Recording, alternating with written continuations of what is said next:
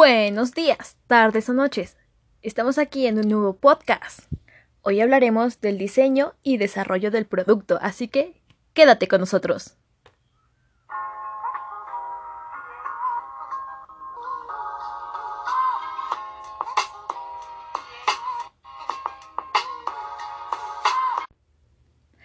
Como ustedes saben, el diseño de un producto es muy importante, ya que gracias a este llega a llamar la atención de muchas otras personas que quieren adquirir productos nuevos. Pero primero que nada, ¿qué es un producto? Bueno, el producto es un conjunto de atributos tangibles e intangibles que satisfacen una necesidad, deseo o expectativa.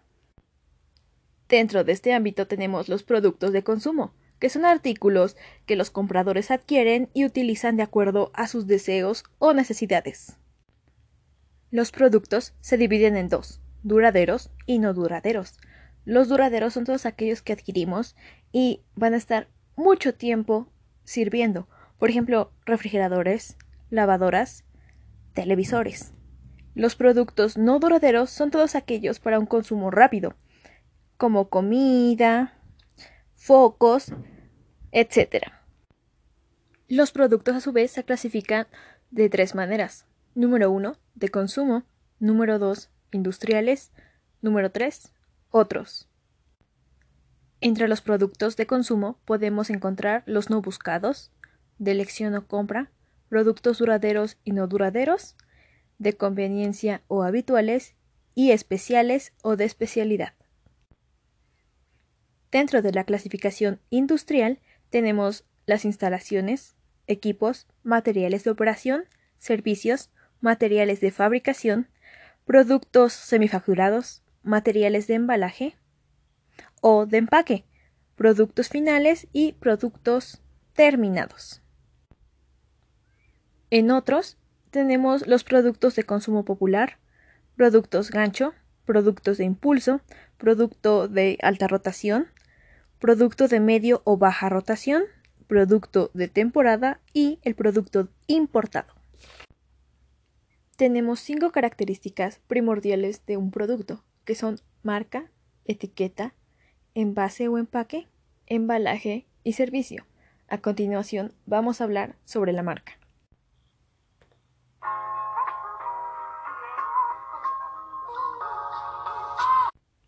La marca es el nombre, término simbólico o diseño que identifica los productos o servicios de un vendedor y los diferencia de otros.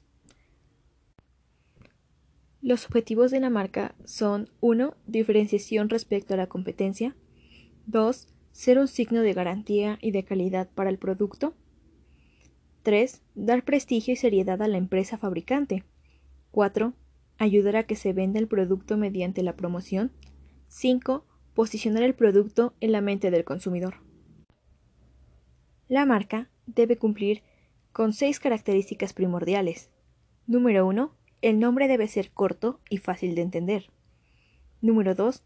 El sentido del nombre debe ser moral. Número 3. Debe ser agradable a la vista. 4. Debe ser adaptable a cualquier medio de publicidad. 5. Debe reunir los requisitos indispensables para su registro y así quedar protegido por la ley. 6.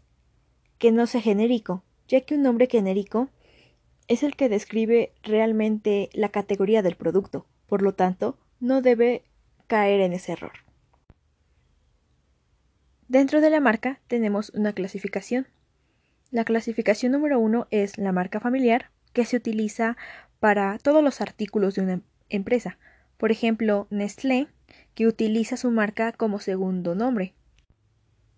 También tenemos la marca individual, que hace referencia al nombre que el fabricante le da a cada producto independientemente de la firma que lo produce y los demás artículos que fabrican.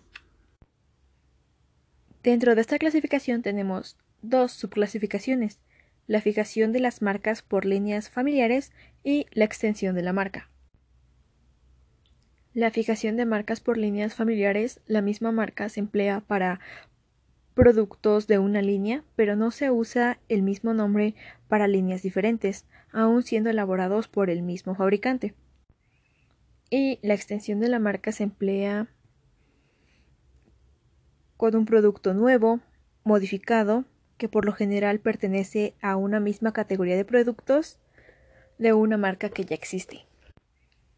Existen muchas ventajas de tener una marca, pero a continuación vamos a recalcar las nueve más importantes. Número 1. Cuando una marca está bien diseñada, se identifica con facilidad, lo que favorece a la compra de nuestro producto. Número 2. Protege a los consumidores asegurándoles que nuestro producto es de una calidad consistente. Número 3. Una marca establecida asegura también que los consumidores puedan comparar la calidad de nuestro producto con otros que ya hayan adquirido. Número 4. Existe una amplia probabilidad de tendencia a mejorar nuestros productos de la marca a través del tiempo. Número 5. Ayuda a los fabricantes a diferenciar los productos confiriéndoles algo distinto para darlos a conocer y promoverlos. Número 6. El desarrollo eficaz de una marca reconocida es costoso porque implica comprobaciones y una gran promoción. Número 7. La promoción de una marca permite que los especialistas controlen el mercado y aumenten su participación en el mismo. Número 8. Ayuda al fabricante a estimular ventas reiteradas y desarrollar una lealtad a la marca. Y número 9. La lealtad a la marca genera una menor competencia de precios porque la marca misma ya crea una tendencia y, de cierta medida, una preferencia.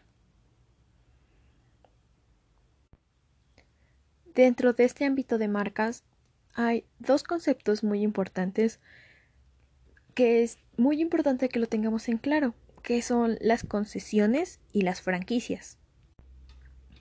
La concesión se refiere a que se otorga el derecho de usar el nombre y la distribución del producto, de quien dé la concesión. Este puede comercializarse como desee. Las franquicias, por otra parte, es un sistema de comercialización que incluye capacitación, experiencia, asesoría y aporta el conocimiento para que exista una uniformidad en la comercialización de los productos. Tres ejemplos de franquicias que la mayoría de nosotros conocemos y muchas veces hemos visitado podría ser KFC, Little Caesars y McDonald's. A continuación vamos a hablar sobre la psicología del color, qué significa cada uno y qué representa.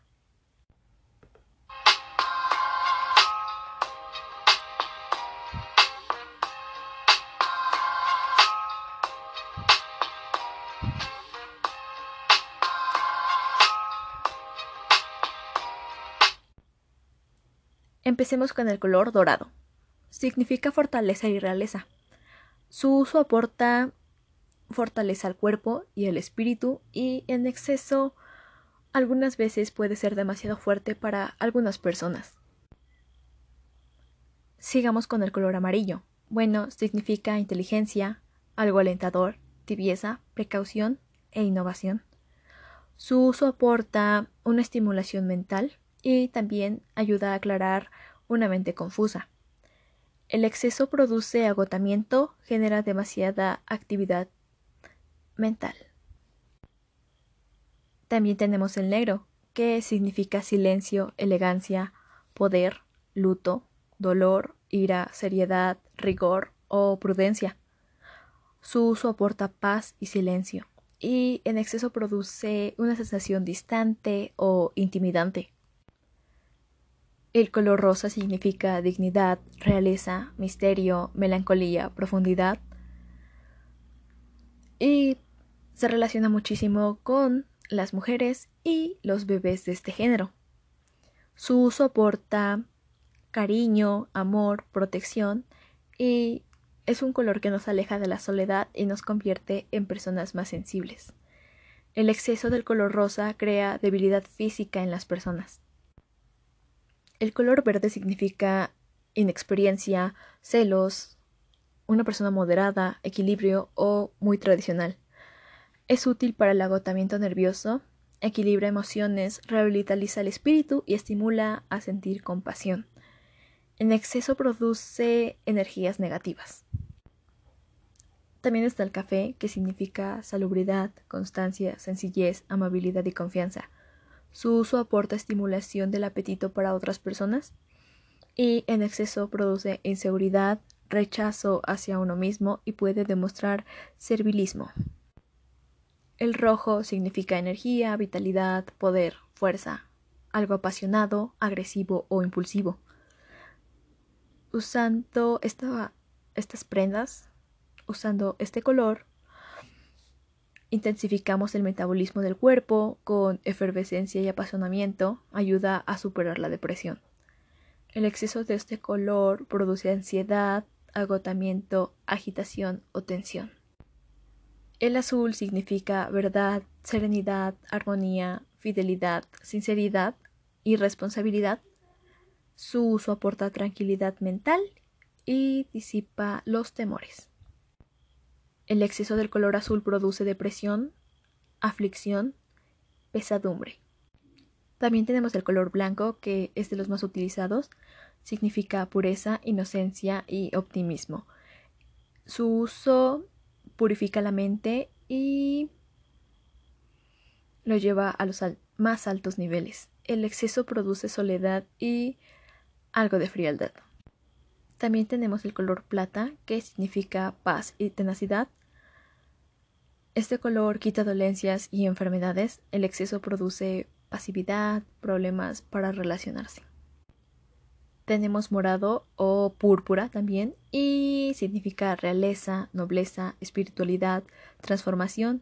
Su uso nos aporta satisfacer la tranquilidad en el mundo y añade un toque de misterio y emoción. En exceso produce manipulación o frustración. Y para terminar tenemos el color gris que significa resignación. A veces puede expresar elegancia o respeto, desconsuelo, aburrimiento o vejez, depende para qué se utilice. Su uso aporta un aumento en la capacidad del compromiso y si se ocupa en exceso, puede producir depresión o autocrítica. Y bueno, eso sería todo por hoy. Gracias por llegar hasta aquí. Nos veremos pronto. Chao.